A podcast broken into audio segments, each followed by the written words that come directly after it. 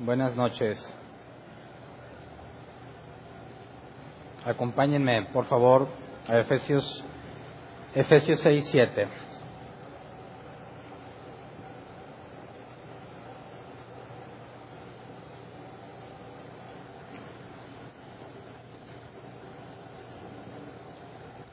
Nueva versión internacional dice, sirvan de buena gana, como quien sirve al Señor y no a los hombres. El nombre del tema es Sirvan de buena gana. Y es el último capítulo de Efesios, y ahora vamos a ver nada más la mitad. El tema de la armadura lo vamos a ver si Dios quiere el domingo.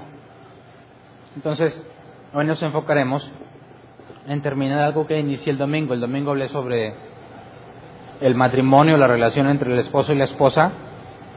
Y en el capítulo 6, hasta el versículo 10, si no me equivoco, termina el asunto que empezó desde el capítulo 5, porque en el contexto cultural de la carta en aquellos tiempos, cualquier familia o la vida familiar cotidiana incluía tres tipos de relaciones, esposos y esposas, padres e hijos y amos y esclavos.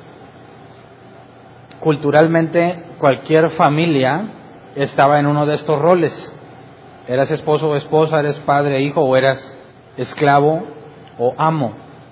Entonces, Pablo hace referencia a las tres, tres tipos de relaciones en la vida familiar y la que analizamos el domingo es la primera que Pablo alude, la relación entre el esposo y la esposa.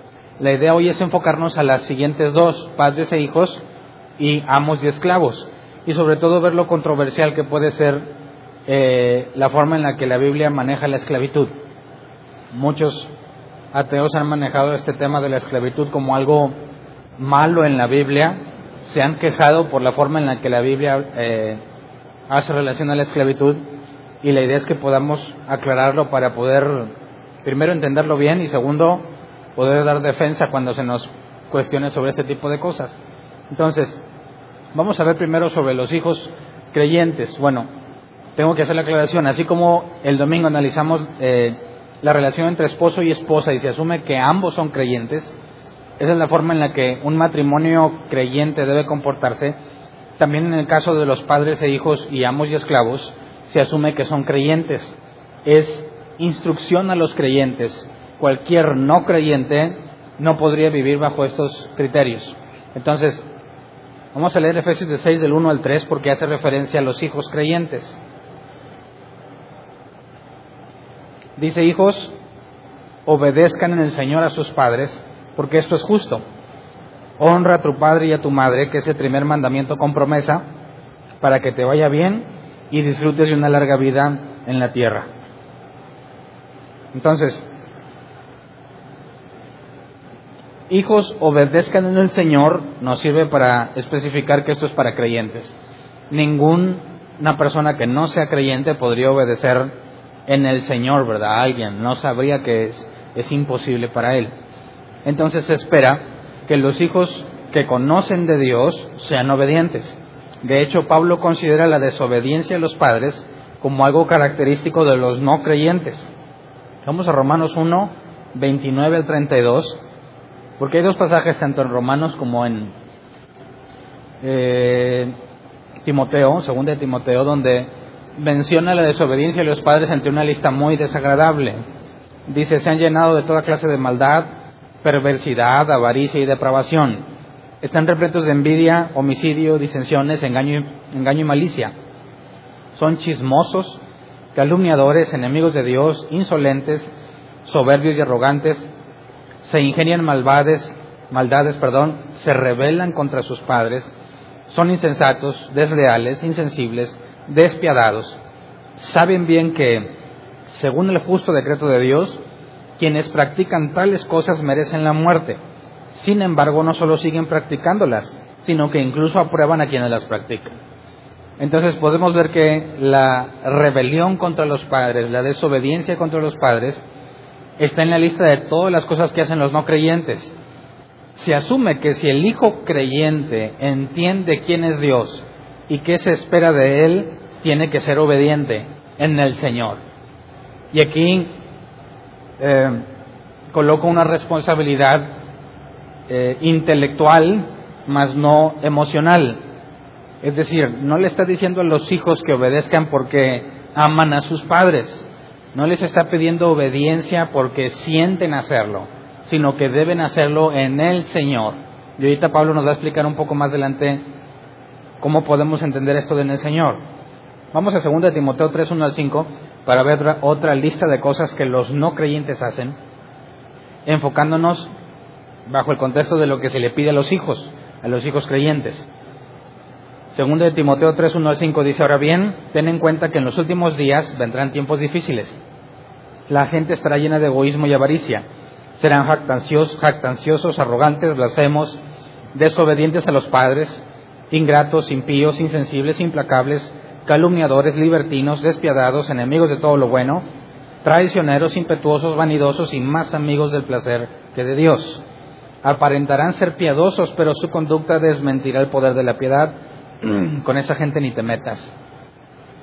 Entonces, otra vez, la desobediencia a los padres está enlistada entre las cosas que los gentiles hacen o aquellos que no creen, que no creen en Dios. Entonces, Pablo habla sobre la obediencia de los hijos, basado en que es algo que normalmente harían los no creyentes. Los creyentes no van a ser obedientes, aunque claro que hay excepciones. Pero se espera que de los creyentes tienen que ser obedientes en el Señor. Ahorita vamos a explicar más claramente qué es en el Señor. Pero luego Pablo hace una referencia a uno de los mandamientos. Cuando, si nos regresamos a Efesios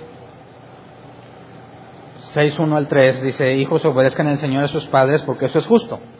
Honra a tu padre y a tu madre, que es el primer mandamiento con promesa, para que te vaya bien y disfrutes de una larga vida en la tierra. Y aquí está señalando o está haciendo referencia la ley de Moisés a uno de los mandamientos. Vamos a Éxodo 20, versículo 12. Honra a tu padre y a tu madre para que disfrutes de una larga vida en la tierra que te da el Señor tu Dios. Entonces, ¿por qué razón si Pablo ya nos enseñó que nosotros no estamos bajo la ley, utiliza la ley para decirle a los hijos cómo deben de comportarse?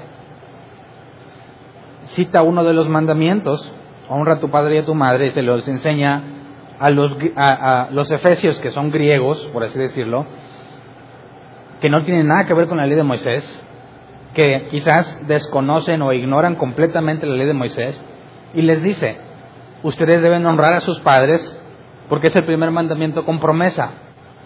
Y cita la ley de Moisés. Si Pablo nos ha enseñado que la ley ya no está por, sobre nosotros o que ya no tenemos por qué someternos a la ley, ¿por qué la utiliza como referencia? Bueno, como ya lo hemos aclarado, la parte ceremonial no aplica para nosotros, pero la parte moral sigue aplicando. ¿Por qué? Porque refleja el carácter de Dios. ¿Habrá cambiado Dios de manera que ya no le interesa si honras a tus padres? En el Antiguo o en el Nuevo Testamento, Dios no cambia, es inmutable, es el mismo ayer, hoy y para siempre. Entonces, cuando Pablo cita lo que a Dios le agrada, honra a tu padre y a tu madre, para que disfrutes de una larga vida en la tierra que te da el Señor tu Dios, está tomando la parte que hace referencia a lo que Dios le agrada que hagas. Porque obviamente ninguno de los efesios estará esperando una tierra que el Señor le dé, ¿verdad? No puede aplicar directamente en el sentido de que a los efesios les va a dar una tierra prometida y cosas así, y que tienen que portarse bien para que la puedan tener. No, está hablando del carácter de Dios y de las cosas que a Él le agradan. Por eso, lo que tenga que ver con el comportamiento de la persona en cuanto a lo bueno y lo malo, no deja de ser vigente. Todo lo demás que tenga que ver con ceremonias, guardar fiestas, comida, sacrificios, etcétera, ya no tiene valor porque estamos bajo un nuevo pacto. Pero dado que Dios es el mismo siempre, las cosas que le agradan del Antiguo Testamento le siguen agradando en el Nuevo Testamento. ¿Me explico? Así como dice que no des falso testimonio y lo resumimos en no mientas, sigue siendo vigente para nosotros. A Dios no le agrada que mintamos como quiera. Entonces, no nos perdamos o no nos vayamos a confundir que cuando Pablo cita la ley de Moisés, está citando la parte moral, la parte que refleja el carácter de Dios en cuanto a nuestro comportamiento. No está reflejando nada que ver que tenga con ceremonias, fiestas, alimentos o rituales. Y puesto que eso es lo que le agrada a Dios, lo aconseja a los creyentes. Por eso cuando leemos el Antiguo Testamento y leemos todo lo que Dios ha mandado, tenemos que aprender que no puedes simplemente apropiar un pasaje y ponértelo para ti. Y dices, esto es lo que Dios tiene para mi vida. No. Puedes entender qué son las cosas que a Dios le agradan, cómo le agrada que se hagan las cosas o qué le desagrada, de manera que tú lo puedes poner en práctica. Hubo una pregunta, no sé si les comenté en el área de enseñanza, donde hablaban sobre qué tan permitido es para un creyente prestar dinero y pedir intereses. Hay distintos pasajes en la escritura que dice que Dios eh, no le agrada la usura y que no debemos, que si prestamos debe de ser sin pedir intereses. Entonces, algunos entran en conflicto cuando dicen, bueno, ¿qué tal si un cristiano quiere prestar dinero y cobrar interés? Algunos citaban como referencia que dice que cuando alguien te pida, pues dáselo, ¿verdad? Que no se lo niegues, no le niegues al pobre, si tienes forma de ayudarlo, el que da al pobre a Dios presta.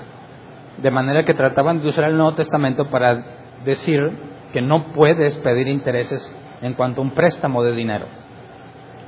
Quizás algo más práctico, imagina que tienes una mueblería y quieres vender a crédito. Si vendes a crédito, cobras un interés, ¿no? Le incrementas el precio para que resulte ganancia. ¿Un cristiano podría hacer eso? ¿Sí o no? Entonces, no hay nada en el Nuevo Testamento que te hable sobre eso, ni a favor ni en contra. ¿Cómo un cristiano podría resolver mediante la Biblia qué debemos hacer en cuanto a pedir intereses, ya que somos cristianos? Entonces, vamos al Antiguo Testamento.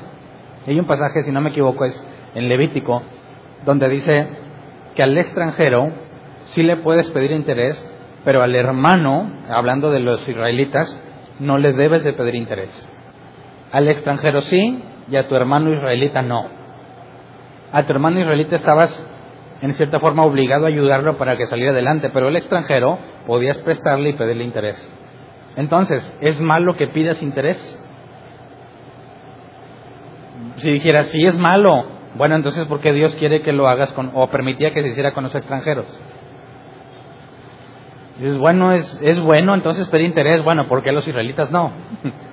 Entonces, pareciera que quizás hay una, hay una forma parcial en cuanto a las decisiones de Dios de beneficiar nada más a su pueblo y perjudicar a los que no son pueblo suyo. Pero no es así, porque también la escritura dice que al extranjero no lo debes de oprimir, ni a las viudas ni a los huérfanos, sean del pueblo que sea, sean israelitas o no. Entonces, a Dios le desagrada que pidas intereses el interés no es algo que le desagrade a Dios per se, no es algo que en sí mismo sea malo, sino cómo lo aplicas. Entonces, si no puedes explotar al extranjero, ni puedes aprovecharte de viudas y huérfanos, y tú quieres hoy en día, creyente, vender a crédito, ¿cómo resuelves bíblicamente cuál debe ser tu comportamiento? Bueno, si estás dentro de los márgenes y regulaciones de la ley, no hay ningún problema. Pero como creyente, estamos obligados a ser misericordiosos con quien lo necesite. ¿Te estarías dispuesto que bajo una circunstancia difícil, imagínate que una persona o una familia se endeuda en un crédito de tu negocio y resulta que el padre de familia, que es el sustento de la casa, muere y ya no se puede pagar. Tú como creyente demandarías y despojarías de sus propiedades a la esposa, a la viuda y a los hijos cuando están en, una situación de necesidad muy grave. Como creyente no podrías comportarte así. Tendrías que ser misericordioso con quien lo requiere. Y no podrías negar ayuda o cancelar deudas, porque Jesús dijo, Padre, perdona mis deudas como yo perdono a los que me deben.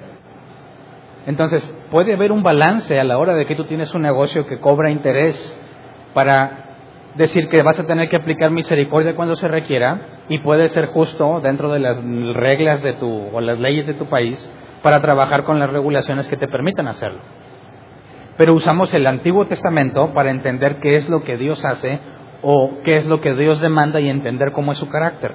De la misma manera, Pablo está haciendo referencia que a Dios le agrada que los hijos obedezcan a sus padres, que los honren. Entonces, cuando leamos estos asuntos de referencia a la ley, tenemos que ser cuidadosos de ver qué tipo de referencia es. ¿Es un ritual? ¿Es algo que tiene que ver con guardar las fiestas ciertos días? tocar o relacionarse con cosas inmundas, cosas, ese tipo de cosas ya no aplican para nosotros. Pero la parte que tiene que ver con nuestro comportamiento ético, lo que es bueno y lo que es malo, eso sigue vigente. ¿Me explico? Entonces, le está diciendo a los hijos que tienen que ser distintos a los no creyentes, particularmente en el asunto de la obediencia. Entonces, eh, no estoy diciendo que solo los cristianos, hijos cristianos obedecen, ¿verdad? Muchas personas que se declaran ateas son muy obedientes, más obedientes que los cristianos. El asunto es que si tú eres creyente tiene que haber una clara diferencia entre tú y los que no son a la hora del trato con tus padres. Pero dejo en claro, es una instrucción intelectual, no es una instrucción emocional. La diferencia consiste en que si yo soy creyente y tengo padres que quizás no son creyentes, por eso yo dije que aquí el énfasis es a los hijos creyentes. A los hijos creyentes que, cuyos padres no son creyentes, ¿se les debe de honrar? O Dios dice, honralos siempre y cuando sean creyentes, si no, ah, que te valga. Claro que no. Tenemos que honrarlos aunque no sean creyentes. Pero quizás podríamos tener un contexto difícil, ¿no? ¿Qué pasa si mis padres no creyentes fueron demasiado duros conmigo y no me nace en lo más mínimo ayudarles? Honrarlos, ¿por qué los había de honrar si me maltrataron tanto? ¿Qué haríamos en ese caso? ¿Se nulifica lo que está escribiendo Pablo? ¿O sigue vigente como quiere que honrarlos? A eso me refiero, a que la instrucción es intelectual. Es algo que debes hacer en el Señor no algo que haces si lo sientes. ¿Me explico? Las emociones no están involucradas aquí. Es intelectual. Eso es lo que debes de hacer. Te sientas como te sientas. Por eso es obedezcan en el Señor a sus padres. Pero bueno, todavía no explico eh, qué es exactamente en el Señor, pero más adelante lo va a decir Pablo. Entonces, de entrada, si tus padres son o no creyentes, te han maltratado, lo que tú sea, lo que quieras que te haya pasado, tú sigues obligado a honrarlos. Y la honra, desde la palabra hebrea, tiene que ver con algo pesado. No me acuerdo ahorita el vocablo hebreo y no lo escribí, pero para no equivocarme no lo digo. Pero tiene que ver con peso. Algo que es, cuando tú honras algo es darle peso. En el contexto del valor en aquel entonces, pues el oro mientras más pesado más tienes, ¿verdad? Entonces cuando tú le das peso a alguien significa que es valioso yo podría considerar a alguien como de mucho peso en mi estima, por así decir, alguien a quien yo honraría. No necesariamente es alguien a quien amo. ¿Ok? La honra y el amor no necesariamente van de la mano. Se puede honrar a un rey tirano, ¿verdad? No necesariamente tienes que amarlo. Entonces la honra a los padres no implica un estado emocional implica una decisión, lo hacemos en el Señor. Hago lo que es correcto. Entonces significa que si tus padres fueron, muy malos contigo, ¿tú los debes de amar? Bueno, te preguntaría, ¿de cuál amor me hablas? ¿Filios o ágape? El amor ágape es algo que tenemos que hacer, incluso la Biblia dice ama a tus enemigos, ¿verdad? Y ese amor es ágape. Pero el amor filios no es un mandato. No se te manda que tengas filios ante las personas. Eso es algo que puede crecer o puede nacer en cuanto a la relación de unas personas. Puede ser que yo ame a mis padres, puede ser que no los ame porque nunca conviví con ellos.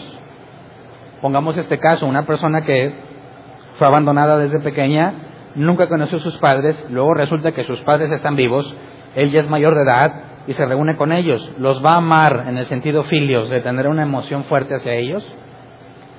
Pues en cuanto a emociones fuertes podrá sentir odio, resentimiento, coraje porque lo abandonaron.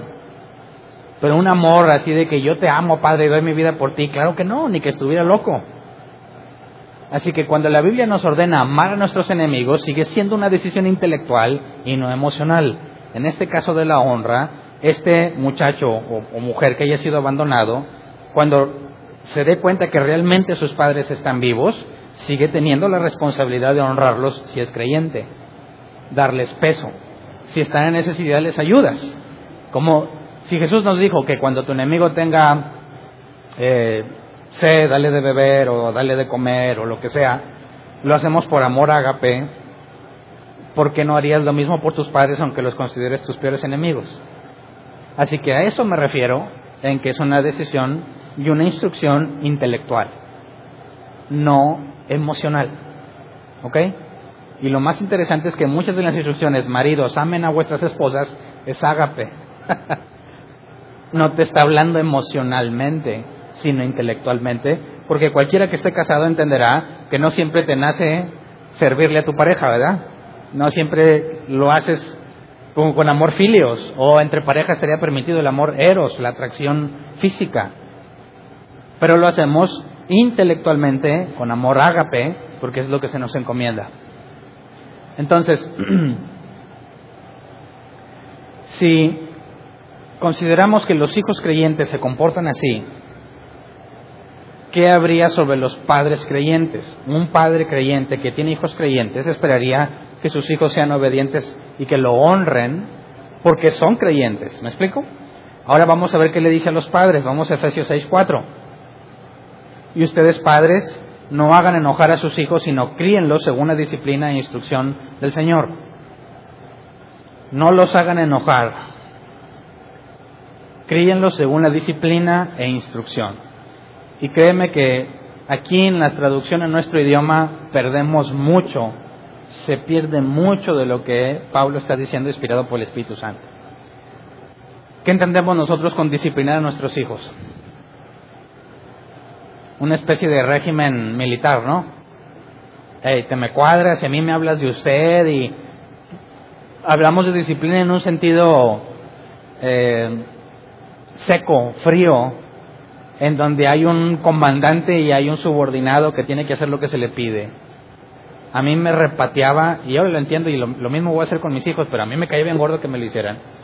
Que yo salía de vacaciones de la escuela, ya, ya viejote, ¿verdad? Secundario, prepa yo decía, vacaciones, ah, ya no hago nada.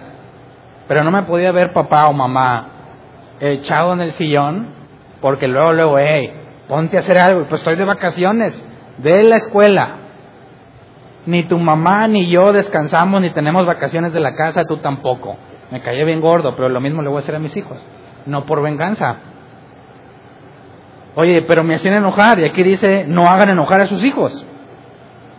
Entonces les debo decir a mis hijos cuando estén en la secundaria, en la prepa, que no estén echados y que se pongan a trabajar aunque se enojen. Aquí dice, no hagas enojar a sus hijos. Entonces, yo he visto casos extremos donde no quieren que el, que el querubín se enoje para nada. y si se la pasa encerrado en su computadora y quieren entrar al cuarto a ver qué está haciendo, dicen, no puedes porque soy una persona y me tienes que respetar. Yo siempre lo demandé, nunca me hicieron caso mis papás. Y qué bueno, porque aunque no había en mis tiempos internet, bueno, sí había, pero era para los que más lujo tenían, eh, sabiendo que tienes un lugar secreto, privado, donde nadie se mete, te puede meter en muchos problemas, sobre todo si eres adolescente, ¿no? Entonces, ¿qué deberían hacer los padres? ¿Evitar que el querubín se enoje? O no me importa que se enoje, a pesar de que la Biblia dice que no hagas enojar a sus hijos, no me importa que te enojes, te voy a disciplinar. Por eso, eh, aquí nuestro, aunque en el original sí habla sobre hacer, no hacer enojar o no provocar a ir a nuestros hijos, quisiera que viésemos la parte de disciplina y la, la palabra disciplina y la palabra instrucción. La palabra disciplina es paideia, que se traduce como instrucción que entrena a alguien para alcanzar la madurez. Una de las palabras que se pueden traducir aquí es entrenamiento. Tú entrenas a alguien en base a la repetición. No tiene que ver con algo intelectual, sino con algo práctico. Y aquí la disciplina es instrucción que entrena a alguien para alcanzar la madurez. Entonces, la instrucción, de la, la, intención, perdón, de la disciplina no es tenerlos así como soldaditos nada más porque sí. La intención es que maduren. Entonces, si me tienes a mí echado de adolescente, pudiendo ganar dinero haciendo cualquier cosa, pero no me interesaba, yo quería estar acostado porque eran mis vacaciones. Cada que me decían, levántate y ponte a hacer algo, me hacían enojar. Yo no sabía de la escritura, si no les hubiera dicho, en la Biblia dice que no hagan enojar a sus hijos. Y si mis padres no estuvieran preparados, tendríamos una confrontación de la cual vamos a ver ahorita en cuanto a la incapacidad de un padre cristiano de poder hacer esto. Porque si los padres cristianos no entienden lo que la Biblia pide, es imposible que puedan educar a sus hijos correctamente. Porque tendrías que contraponer, te tengo que disciplinar, pero no te puedo hacer enojar. Y si eres bien berrinchudo, ¿cómo le haces para hacer las dos cosas al mismo tiempo? Provocar a la ira a nuestros hijos tiene que ver el contexto de que ellos son creyentes, ¿verdad? Porque estamos hablando de hijos creyentes y que ellos obedecen en todo. Y si te están obedeciendo en todo y tú encima los llevas a la ira, estás comportándote injustamente. ¿Me explico? Y tú tienes hijos creyentes que son obedientes en todo y tú encima te gusta hacerlos enojar, el que está actuando mal eres tú. Pero no saques del contexto a los hijos creyentes, a los hijos creyentes obedientes para poner la situación que yo puse. Yo estoy acostado, me regañan y me enojo, y le digo, no estás cumpliendo lo que la Biblia dice. No, el que está mal ahí soy yo porque no estoy siendo obediente a los padres, ¿verdad? Entonces, cuando habla sobre disciplinar, tiene que ver con hacerme madurar y en lugar de tenerme de ocioso y mandarme a trabajar o hacer algo constructivo que me lleva a madurar, si alguien dice, no, pues no lo quiero hacer enojar porque la Biblia dice que no lo haga enojar, estás quedando, los dos están mal, tanto el hijo como el padre, por ignorantes los dos, ¿verdad? El hijo se quiere aprovechar, tomar ventaja en que no lo pueden hacer enojar, y el padre por ignorante le hace caso. Cuando lo importante no es, o por así decirlo, más regiomontano, me vale gorro que te enojes, siempre y cuando yo te esté haciendo madurar. ¿Me explico? Si es algo injustificado, de la nada, y yo lo quiero hacer enojar, entonces yo estoy mal ante Dios. Suponiendo que mi hijo es obediente, ¿verdad? Pero si se enoja mediante el proceso que lo va a hacer madurar, no importa que se enoje sale sobrando su enojo y no estoy quebrantando la escritura. Y luego viene la otra parte. Escribirlo según la disciplina e instrucción. Y la palabra instrucción es naucesia, que se traduce como amonestación o advertencia. Pero hay un diccionario, el diccionario Helps, lo traduce así, mejorar el razonamiento de una persona para que pueda llegar a la solución. Me gusta mucho este diccionario porque te dice cómo se traduce literalmente sin tratar de darle una aplicación. Quizás aquí la aplicación es amonestar o advertir, pero para entender qué es amonestar o advertir, vamos a la definición formal, mejorar el razonamiento de una persona para que pueda llegar a una solución. Y aquí tiene que ver con algo intelectual. Entonces, la disciplina tiene que ver con entrenamiento. Ponte a trabajar, levántate temprano, vete a hacer ejercicio, recoge la casa. No tiene nada que ver lo intelectual en ese tipo de cosas. Pero la parte de la instrucción tiene que ver con ayudarlos a razonar para llegar a soluciones. Pero el punto es que es en el Señor. Nuevamente, como los hijos obedecen en el Señor, los padres disciplinan e instruyen en el Señor. Y aquí la aplicación es más fácil, porque tú podrás enseñarlos a razonar de una manera equivocada. Tú le puedes enseñar a tus hijos por palabra, por acciones, que el que no tranza no avanza. Es un razonamiento incorrecto. Cuando él dice que en el Señor hace referencia a que el entrenamiento, la disciplina y la instrucción o la enseñanza tiene que ver con lo que Dios ha enseñado. Por eso, si tienes padres creyentes que dicen, yo solamente creo en Dios y no me importa, yo creo todo lo que mi pastor dice y lo que la Biblia dice, aunque no lo entienda, jamás van a instruir correctamente a sus hijos. El día que tu hijo te haga una pregunta, vas a estar completamente incapacitado para instruirle que razone para llegar a una solución en Dios. Y pienso que eso tiene que ver mucho con el ateísmo actual. Encuestas en Estados Unidos, lástima que aquí no se hacen, a ver si un día las hacemos, pero no se hacen, allá sí se hacen, a todos los muchachos que, cuyos padres, y no quiero ofender a, a nadie, ¿verdad? Pero yo digo lo que el estudio dice. Padres que trataron de mantener a sus hijos en la burbuja del cristianismo hasta llegar a la universidad. Es decir, kinder cristiano, bueno, acabando nuestros niveles de escolaridad. Kinder cristiano, primaria cristiana, secundaria cristiana, prepa cristiana y luego toma universidad secular. ¿Qué pasó con esos muchachos? Más del 90% abandonan el cristianismo al llegar a la universidad. Y dicen, ¿por qué si los estuvieron manteniendo alejados del mundo todo ese tiempo, precisamente para que no se apartaran de Dios, ¿por qué razón al llegar a la universidad en un ambiente completamente secular, todos desertaban? Y cuando investigan se dan cuenta que son preguntas no respondidas. Llegan a la secular y los no creyentes les, les cuestionan lo que saben, lo que les han enseñado en cuanto al cristianismo. Ellos van y les preguntan a sus padres, a sus pastores, a sus amigos cristianos y nadie les sabe responder. Por consecuencia asumen que el cristianismo es falso, ya que no hay respuestas lógicas ante las cuestiones de los ateos. Y abandonan el cristianismo pensando o concluyendo que no tiene una base intelectual. Tristemente, aunque no hay encuestas aquí, yo lo he visto mucho, aquí es igual. Mamá, preguntas muy básicas. ¿Por qué? No sé, ahorita que se me venga a la mente. ¿Por qué si Jesús dijo que todo lo que pidieras en mi nombre no lo daría? Y hemos orado para que sane de la enfermedad en el nombre de Jesús y no sano. Porque Jesús dijo que sanaría en su nombre, pero en la práctica no sana. ¿Y qué dicen los papás cristianos o cristianos? No sé, hijo, tú solo créelo. Te falta fe ha de estar en pecado. Y no tienen sentido esas respuestas.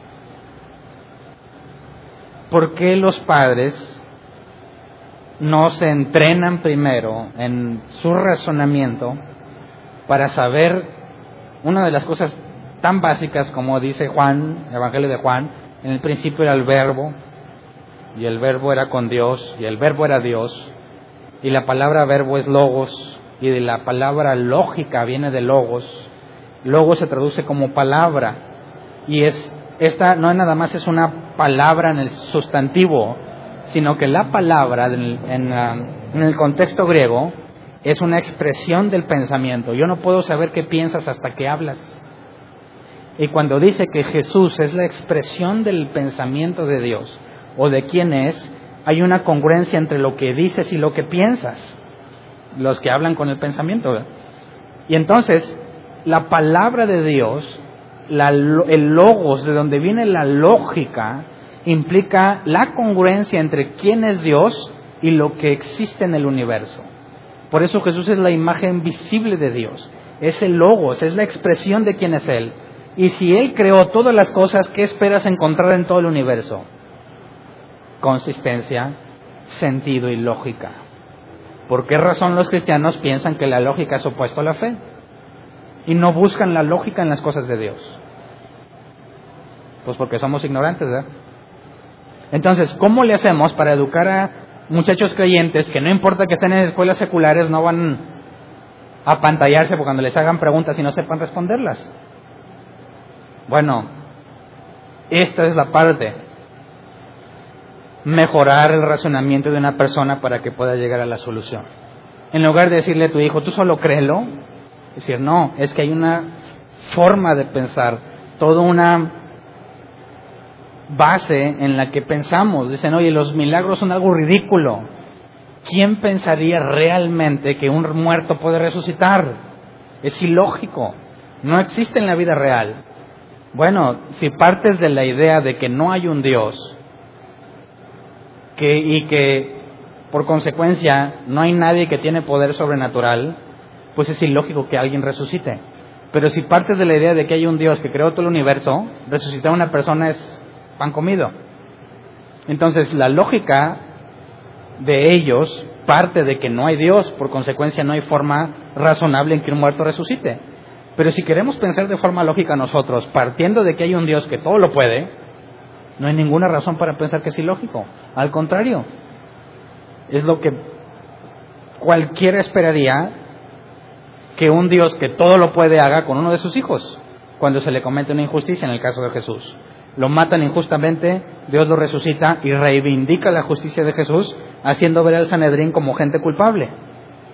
No hay nada ilógico en eso si piensas en los términos de la Escritura. ¿Me explico? Entonces, se enfrentan al secularismo, les hacen cuestionamientos, es ilógico que una persona resucite, ¿cuántos resucitados has visto? Pues no, pues no. Y le preguntan a sus papás, No sé, mi hijo, tú créelo. Pues,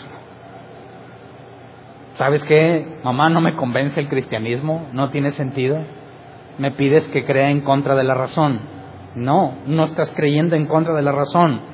Te faltan argumentos en, en tu forma de pensar para que puedas concluir según Dios. Entonces, fíjate bien, a los hijos se les pide que obedezcan y que honren, y a los padres que entrenen y enseñen. Así que, ¿quién tiene la mayor responsabilidad en la relación padre-hijo? El que tiene más autoridad. Como vimos el domingo, ¿quién tiene mayor responsabilidad, esposo o esposa? El esposo porque tiene más autoridad.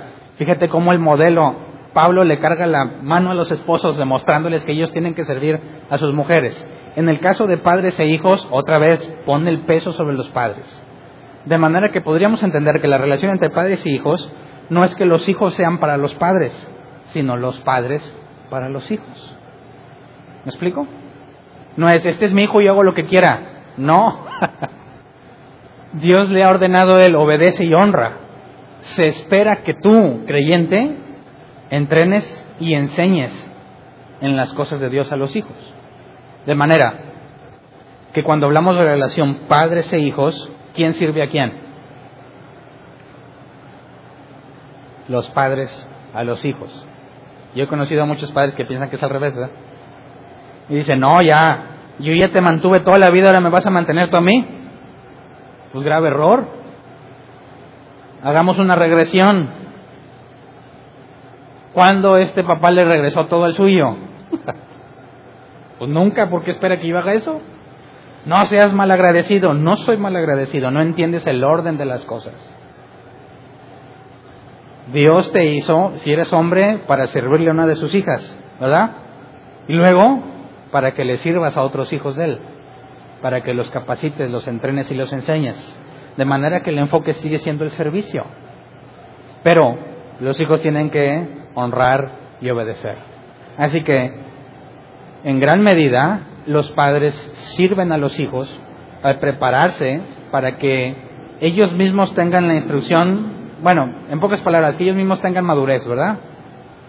Hay hijos más maduros que sus padres, pero los padres debían tener madurez y un razonamiento lógico en las cosas de Dios para buscar soluciones en Dios. Si los padres son maduros y piensan en base a los parámetros bíblicos, entonces están capacitados para educar a sus hijos. Y es un efecto dominó, ¿verdad? ¿Cómo va a ser la siguiente generación de creyentes? Depende de los que los padres están haciendo hoy. Si los padres es gente que entiende la responsabilidad, buscan la madurez y buscan el entendimiento y la enseñanza bíblica, tienen una buena perspectiva los hijos en cuanto al nivel de madurez que van a alcanzar y al nivel de su razonamiento para encontrar soluciones en Dios cuando estén grandes. Pero sin matrimonio muy apenas pueden entre ellos, ¿qué esperanza le queda a los hijos? Entonces, Pablo no está hablando simplemente al azar sobre las relaciones, hay una consecuencia entre las relaciones. Si el padre y la madre están bien y funcionan bíblicamente, por consecuencia, los hijos van a recibir un ejemplo correcto en cuanto a entrenamiento y en cuanto a enseñanza. Y lo van a replicar. No sé si alguna vez te ha pasado, los que tengan hijos. ¿Qué vas a hacer cuando tu hijo llegue a la adolescencia? Aquellos que no han pasado por ahí. Hay historias de terror en cuanto a la adolescencia de los hijos, ¿no? ¿Qué vas a hacer con tus hijos? ¿Tus hijos van a querer ir siguiendo la iglesia? ¿No? ¿Los vas a obligar? ¿Qué los vas a dejar? No sé.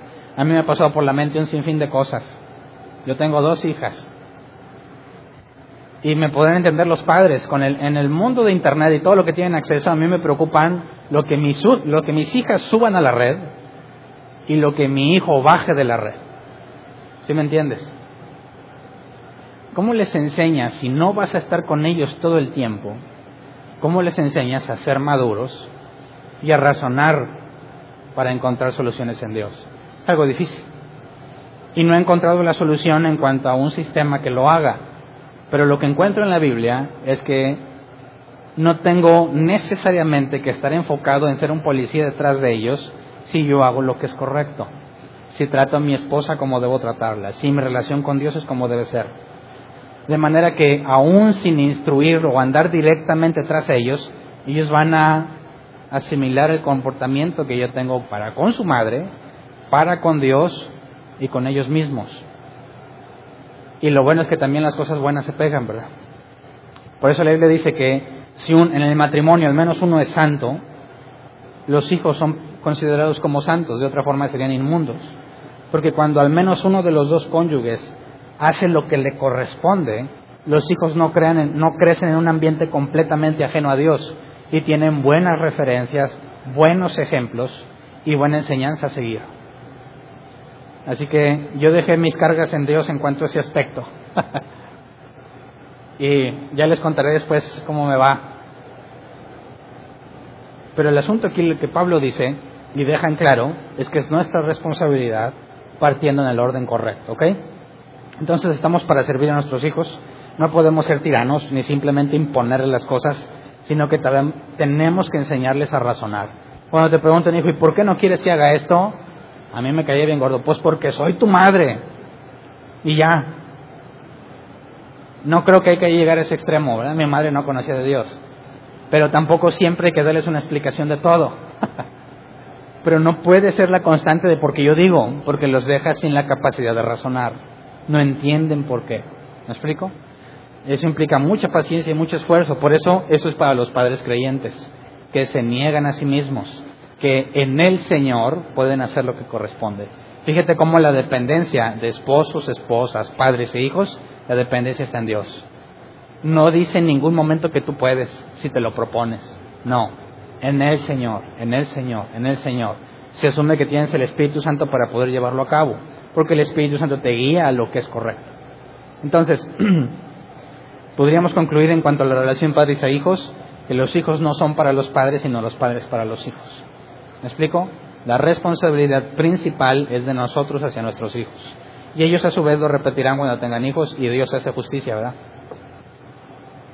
Pasemos a la siguiente relación, la de esclavos y amos. Empieza con los esclavos creyentes. Efesios 6, 5 al 8. Esclavos, obedezcan a sus amos terrenales con respeto y temor y con integridad de corazón, como a Cristo no lo hagan solo cuando los estén mirando como los que quieren ganarse el favor humano, sino como esclavos de Cristo, haciendo de todo corazón la voluntad de Dios. Sirvan de buena gana como quien sirve al Señor y no a los hombres, sabiendo que el Señor recompensará a cada uno por el bien que haya hecho, sea esclavo o sea libre. Entonces, ¿qué le dice a los esclavos? Obedezcan a sus amos como a Cristo. Sirvan de buena gana como quien sirve al Señor y no a los hombres ¿Por qué razón, dicen los ateos, cuando Jesús vino al mundo, ¿por qué no abolió la esclavitud? ¿Se lo has preguntado? ¿Por qué no dijo, basta, ya no debe de haber esclavos para que todos sean libres? ¿Por qué no hizo eso? ¿Por qué, dicen los ateos, por qué no les dio el cura, la cura contra las enfermedades más mortales de ese tiempo? ¿Por qué? Si realmente quería beneficiar a los hombres, ¿por qué no les da una cura? ¿Por qué no les enseñó sobre economía, sobre física? ¿Por qué no les enseñó sobre, no sé, la relatividad de Einstein? ¿Por qué no les enseñó algo práctico que mejorara la humanidad en general? ¿En, qué se enfocó Jesús? ¿Qué es lo que enseñaba? En lo que va a venir. De hecho, el tema del que más habló fue el infierno. ¿Por qué razón ahora que estamos leyendo a Pablo, ¿por qué no les dijo, acaben con la esclavitud, todo lo pueden en Cristo, salgan y rebélense contra la tiranía, no es justo que sean esclavos, no les dice eso, les dice obedezcan a sus amos como a Cristo y háganlo de buena gana, como que el Señor los ve siempre, no nomás cuando los ve a su amo. ¿Por qué razón no les dice que la esclavitud está mal? Entonces nuestros amigos ateos piensan que si Jesús realmente quería hacer un bien, debió haber hecho todo eso que te mencioné y no era necesario hablar sobre el infierno, ni sobre echar fuera demonios o cosas de ese tipo, hacer lo bueno. A fin de cuentas ahorita eso es relativo, ¿no? Entonces, ¿cómo podemos entender la postura bíblica en, en cuanto a la esclavitud? ¿esto implica que Pablo está hablando a favor de la esclavitud? ¿Que no tiene nada de malo que tengas esclavos? Ya que no está diciendo que no tengas o que no seas esclavo, podríamos asumir que él, Pablo ve y Dios también, la ve bien que haya esclavos, que haya personas esclavizadas. Para empezar, lo que Pablo habla o lo que está diciendo, que es en armonía con lo que Jesús enseñó, corresponde a que tu condición actual terrenal no tiene nada que ver con tu condición espiritual.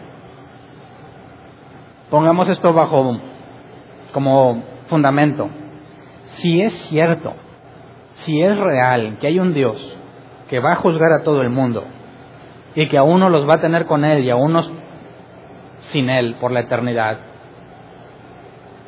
¿qué tan valioso sería comparado con tu vida en este, en este mundo? ¿Dónde está el máximo valor si realmente hay una vida eterna?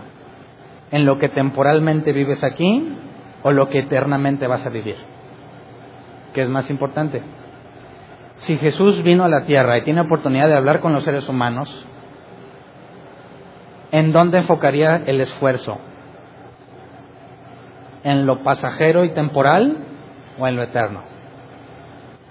Por eso nuestros amigos ateos fracasan a la hora de analizar lógicamente la Biblia, porque no tienen todos los factores en consideración.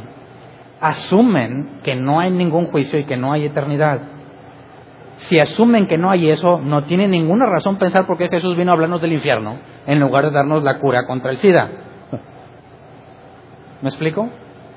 El razonamiento bíblico implica asumir todas las verdades del Evangelio y llegar a conclusiones por medio de las verdades.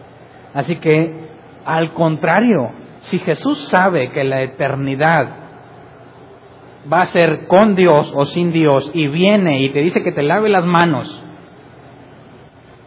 que desinfecte los alimentos y te dé la cura contra el cáncer, sería lo más irrelevante que podría decirte, porque realmente la eternidad no se compara con el momento que vas a estar aquí vivo. ¿Me explico? Es más, lo más congruente que pudo haber hecho Jesús es enfocarse en la eternidad, ya que eso es lo más valioso que tienes. Es lo que realmente importa en la vida de una persona, a dónde vas. Así que Jesús, de manera congruente, como Pablo, se enfocan en la eternidad, no en lo pasajero de esta vida. Sobre todo, si Pablo ya nos habló que la predestinación es bíblica. Si Dios en su soberanía sabe que algunos son esclavos, como más adelante vamos a ver sobre Onésimo en la carta a Filemón, si algunos Dios ya sabe que en la esclavitud van a vivir quizás toda su vida, si Dios mismo le dijo a Abraham, tus descendientes estarán esclavizados en Egipto durante 200 años, 230 años, ¿tiene sentido enfocarte o preocuparte en ese tema en lugar de preocuparte en lo eterno, no tiene ningún sentido. Así que Pablo está diciendo, tu condición social actual no es de vital importancia al compararlo con tu eternidad. Leamos primera de, eh, segunda de Corintios 5:17. Carta de Pablo también, ¿verdad? Por lo tanto, si alguno está en Cristo, es una nueva creación. Lo viejo ha pasado, ha llegado lo nuevo. Y eso es lo más importante que le debe de pasar a un ser humano, ¿cierto? Si esto no le ha pasado a un ser humano, está perdido, aunque sea el hombre más rico del mundo. ¿De qué le sirve al hombre ganar el mundo entero si se pierde a sí mismo? Ahí está la enseñanza de Jesús. Entonces, eres esclavo, eres amo, ¿sabes qué? Eso no es lo más importante ahorita. Eso no es lo más relevante. Lo importante es quién eres en lo espiritual. Si tú ya naciste de nuevo, entonces le habla a los esclavos creyentes que nacieron de nuevo. ¿Cómo manejas la esclavitud si tú eres un creyente? Vamos a 1 de Corintios 7, 20 al 23. que cada uno permanezca en la condición en que estaba cuando Dios lo llamó. ¿Eras esclavo cuando fuiste llamado? No te preocupes. aunque si tienes la oportunidad de conseguir tu libertad, aprovechala. Porque el que era esclavo cuando el Señor lo llamó es un liberto del Señor. Del mismo modo el que era libre cuando fue llamado es un esclavo de Cristo. Ustedes fueron comprados por un precio, no se vuelven esclavos de nadie. Ese es el punto. Ahorita socialmente eres esclavo, no te preocupes, eres libre en Cristo. Ahorita soy un amo, no te preocupes, eres un esclavo en Cristo. De manera que tu condición social no importa. Lo importante es que fuiste comprado por Jesús.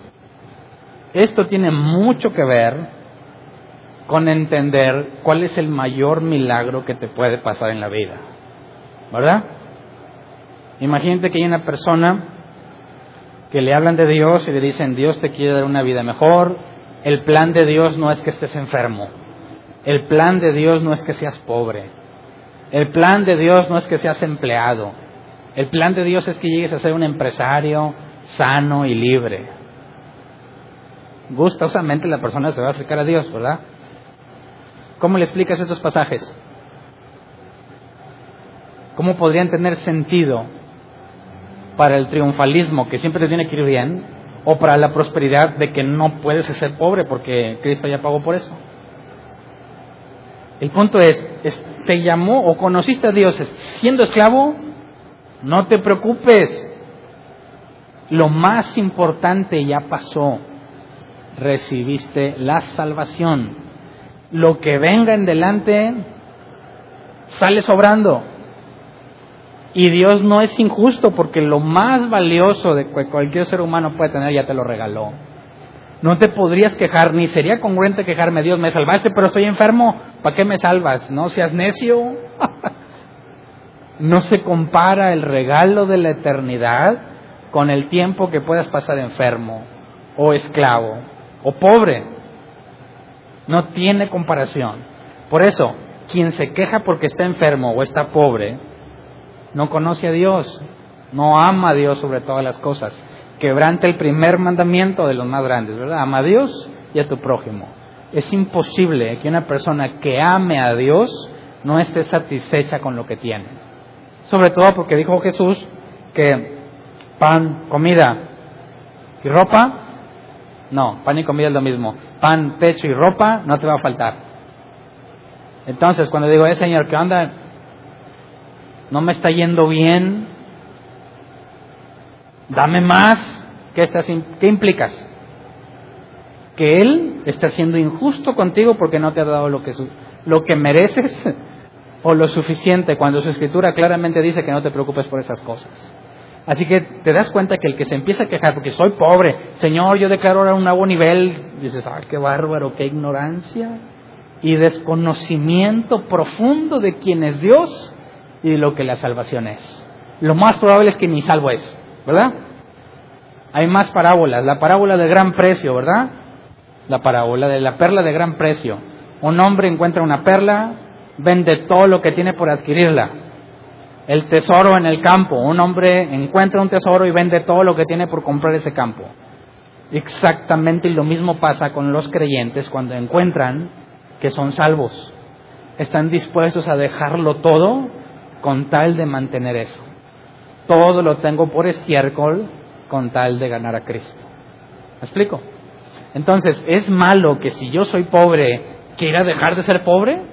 No, versículo 21. ¿Eras esclavo cuando fuiste llamado? No te preocupes. Aunque si tienes la oportunidad de conseguir tu libertad, aprovechala. Es exactamente lo mismo en el caso de los pobres y de los enfermos. Estoy pobre, ¿tengo que ser feliz pobre? No, no estoy diciendo que seas feliz siendo pobre. Estoy diciendo que debes de estar satisfecho aún si eres pobre. Y es algo completamente diferente. ¿Me explico? Tienes el caso de un esclavo. Dice, pues Cristo ya me libertó. Pues sí, pero sigo teniendo un amo. ¿De qué me sirve? No, no, no, capta. Eres libre en Cristo. Ahorita voy a hablar hacia los amos, ¿verdad? Pero primero el esclavo. Tú no eres una persona inferior. Tu valor como persona no está en tu condición social. Eres una nueva criatura. Esta condición es temporal. Lo más importante ya lo tienes. Si realmente sabes lo que Dios te regaló, aún de esclavo vivirías agradecido. ¿Verdad? Vivirías agradecido. Pero, si existe una posibilidad en la que puedes dejar de ser esclavo, aprovechala.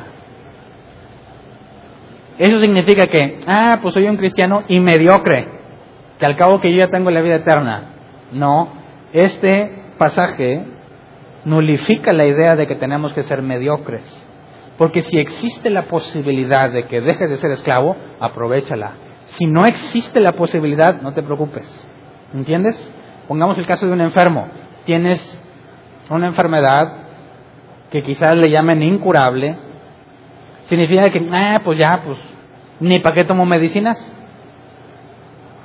Que al cabo yo ya me salvé.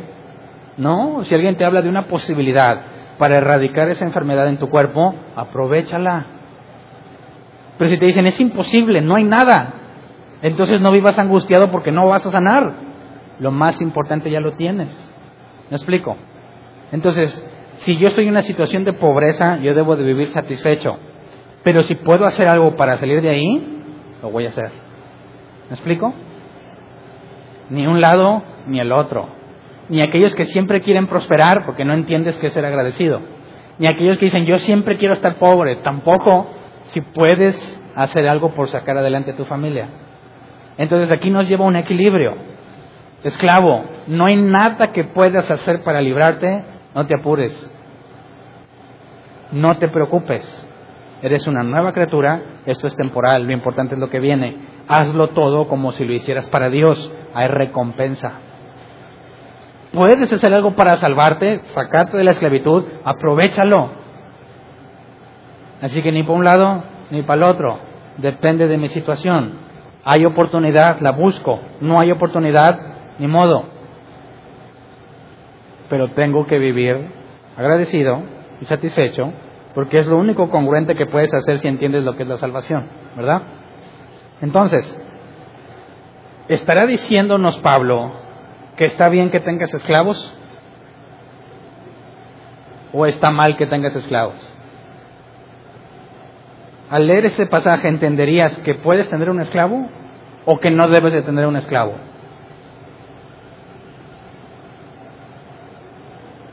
Si dices, no, bueno, aquí tienen, ¿verdad? Sí puedo, ¿cómo que estás a favor de la esclavitud? Entonces cualquiera de la que me digas pierdes.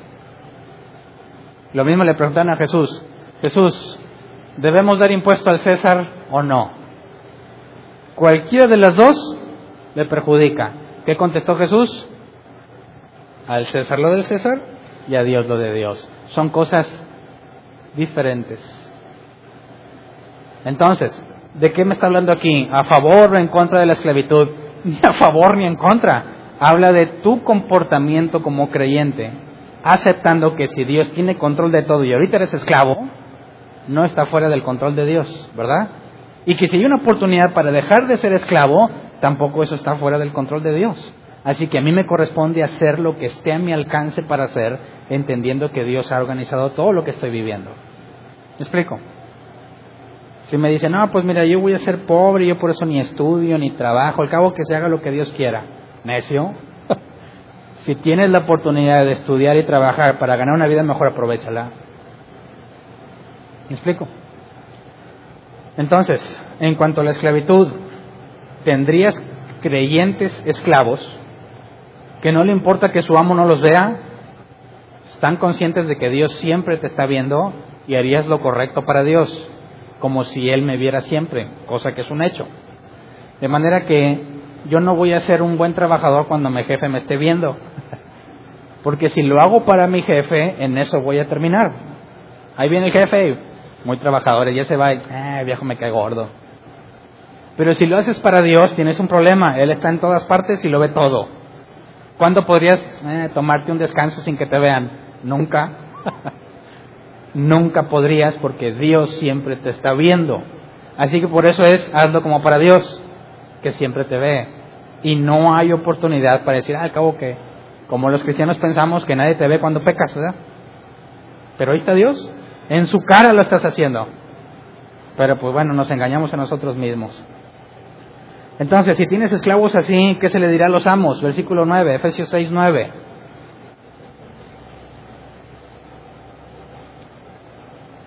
Y ustedes amos,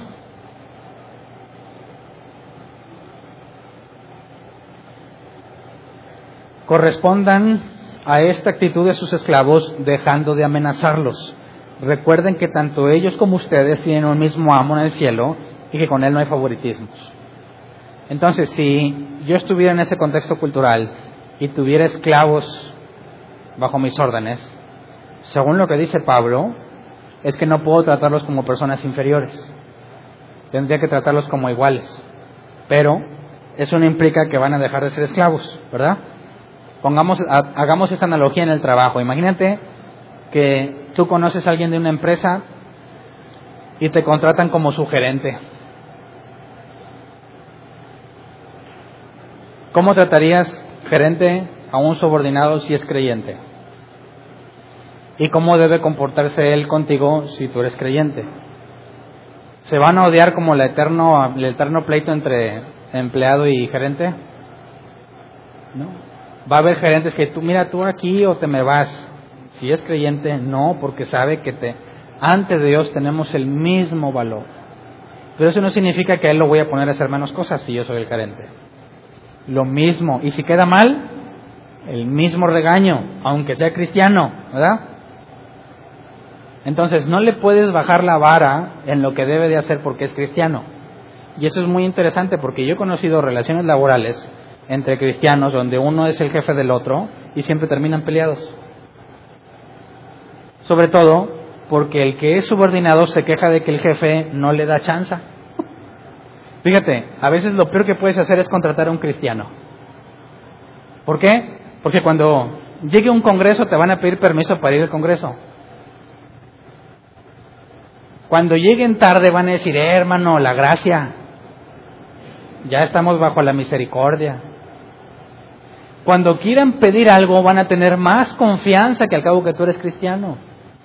Y cuando te queden mal no se van a preocupar tanto que al cabo que eres cristiano. Así que honestamente a veces no conviene contratar a ese tipo de cristianos que no lean esto que la Biblia enseña. Porque el hecho de que haya amos cristianos y esclavos cristianos en este entonces nos lleva a comprender que ninguno se comporta con un distinto rol. Siguen teniendo sus roles, sus responsabilidades, pero se ven como iguales. ¿Me explico? Como iguales. No puedes tratar a ningún subordinado como si fuese inferior. Aunque sepa menos que tú, tenga menos experiencia que tú, no puedes tratarlo como alguien inferior, lo tratas como igual en sus responsabilidades. Y al revés, no veas a tu jefe como si fuese superior. No es superior en ningún sentido. Hablando del valor de la persona, ¿verdad? Somos iguales, pero con distintas responsabilidades. Entonces, dice, recuerden que tanto ellos como ustedes tienen un mismo amo en el cielo. Así que los dos a fin de cuentas somos esclavos del mismo Señor. No tengo por qué sentirme más que tú, ni menos que tú. Los dos somos esclavos. Pero la idea, fíjate, es que si los esclavos se comportan así, siempre hacen las cosas bien, dice, no tienes por qué amenazarlos. Hey, ¿trabajas o te me vas? No corresponde a un creyente.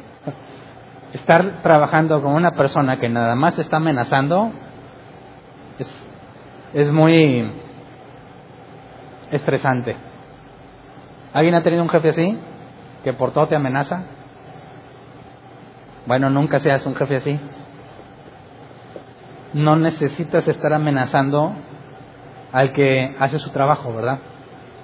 Claro que hay unos que sí se merecen la amenaza. y no se amenaza, esa advertencia. Si sigues así te vas a ir. Entonces, cómo Pablo maneja las relaciones o las construcciones sociales de aquel tiempo está en completa armonía en cómo Jesús las manejó, dándole importancia a lo espiritual sobre cualquier construcción social, sobre la enfermedad, riqueza, pobreza, lo que sea. Lo más importante es dónde vas a pasar la eternidad. Así que no puedes usar la Biblia ni para apoyar la esclavitud, ni para negarla, porque simplemente no habla ni a favor ni en contra. Sea cual sea la construcción social donde vives, tú debes de hacerlo como para el Señor, no como para los hombres. Seas amo, seas esclavo. seas esposo o esposa, hijo o padre, siempre es en el Señor. Entonces, cuando él dice, hijos, obedezcan en el Señor a sus padres, hace referencia a eso. Por lo que Dios me ha dado, por lo valioso que me ha concedido, no tengo más que regresar en obediencia, que es imposible pagarle como quiera, pero ser congruente con lo que yo creo que tiene valor. Cualquier cristiano que dice que es cristiano no puede mostrarle más amor a cualquier otra cosa que no sea Dios. Jesús lo dijo, que el que hable, ame más a padre, madre, hijo, no es digno de mí. No está hablando de un deseo egoísta, ¿verdad? De que nomás lo ames a él, como la novia celosa que siempre pintan. Habla de congruencia. Cualquiera que diga que es cristiano y que conoce a Dios, pero al mismo tiempo demuestra que otras cosas son más valiosas que Dios, pues entonces es un mentiroso. Es incongruente. Necesitamos ser congruentes y es de lo que habla aquí. Entonces, en cuanto a las tres relaciones en la vida familiar, esposo o esposa, padres e hijos, amos o esclavos, se reducen lo que dijimos en el tema inicial, sirvan de buena gana, como para el Señor, no como para los hombres. Ningún creyente puede quitarse la idea de que Dios no está ahí y que puede hacer lo que quiera. Siempre tenemos que estar conscientes, como Elías dijo, vive el Señor en cuya presencia estoy sabía que ahí está y que siempre lo está viendo y que es imposible hacer algo sin que se dé cuenta. Entonces tenemos un gran peso encima, ¿no?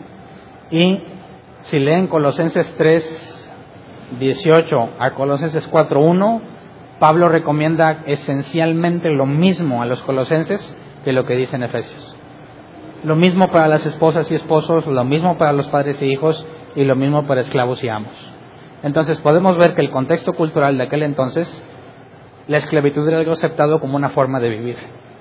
Por conclusión, nosotros podríamos decir que puedes tener un esclavo en tu casa que al cabo que la Biblia no habla ni a favor ni en contra. Entonces, claro que no. Nuestro contexto cultural no acepta la esclavitud y es ilegal tener esclavos. Pero ¿qué tal si vives en otro país donde está permitido? Tienes responsabilidades entonces. Fíjate cómo no nos está demandando cambiar la sociedad, sino ser congruentes en medio de la sociedad, congruentes con lo que hemos entendido y lo que hemos creído. Entonces, no olvidemos que nuestra motivación es el amor a Dios. Aunque hay, aunque hay recompensa por lo que hacemos, si tu motivación está en la recompensa, ya te perdiste y te desviaste. Nuestra principal motivación es que amamos a Dios. Por eso lo hacemos. Y lo bueno es que de pilón hay recompensa. Pero si pones los ojos en la recompensa y olvidas el amor de Dios, cometes un grave error. Y ya más adelante leeremos la carta Apocalipsis donde habla los Efesios. Está todo bien padre, pero dejaste tu primer amor. ¿Verdad? Bueno, hasta aquí.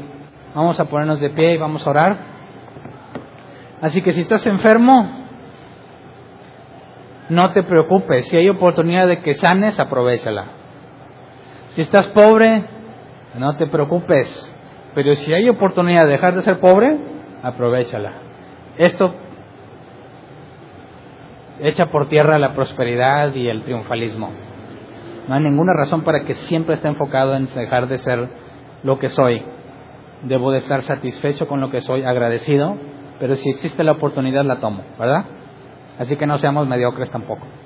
Vamos a orar, Señor nosotros estamos en al menos dos de las situaciones aquí presentadas. Todos somos esclavos tuyos y todos somos hijos. Quizás entre nosotros hay algunos que aún no se casan, pero los que están casados, Señor, los que estamos en tres de estas relaciones, la esclavitud no en el sentido social, sino la esclavitud para contigo, ayúdanos a hacer las cosas como corresponden. Ayúdanos a que seamos esposos o esposas bíblicos sirvientes de nuestra pareja. Ayúdanos a que si somos hijos, honremos a nuestros padres y los obedezcamos siempre que sea de acuerdo a tu voluntad y que nunca la contradiga, Señor. Es primero obedecerte a ti antes que a los hombres.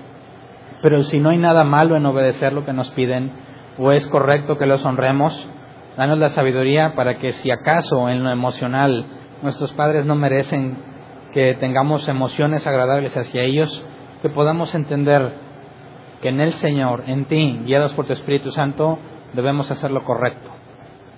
Si están en problemas, que hagamos lo correcto para ayudarlos. Que siempre hagamos aquello que les resulte benéfico desde el punto de vista tuyo, Señor, aunque les moleste, que hagamos lo correcto de acuerdo a tus principios y a tus estándares. Señor, que si somos padres podamos disciplinar en el sentido bíblico de entrenar y que podamos instruir, que podamos enseñarles a razonar para encontrar soluciones en ti. Que primero nos enseñes a nosotros a hacerlo correctamente, que lo podamos aplicar en nuestras vidas, que tengamos madurez de la cual habla la Biblia y que tengamos un entendimiento de acuerdo también a la nueva naturaleza que nos has dado, para que con el diario vivir y con el diario enfrentarnos a las situaciones nuestros hijos puedan tener un buen ejemplo, que puedan ver en nosotros la forma correcta de razonar de acuerdo a tus principios y la forma correcta de vivir para alcanzar madurez. Si nos falta, Señor, sabiduría, si nos falta madurez, si nos falta entendimiento, sabemos que es tu voluntad que lo recibamos y lo pedimos confiando en que lo recibiremos. Señor, danos lo que nos hace falta para que podamos servir a nuestros hijos como debe de ser. También en nuestras relaciones laborales, aunque no aplica la esclavitud tal cual para nosotros, en nuestras relaciones laborales para con los demás, enséñanos a hacer las cosas como para ti, no como para nuestro gerente, nuestro jefe.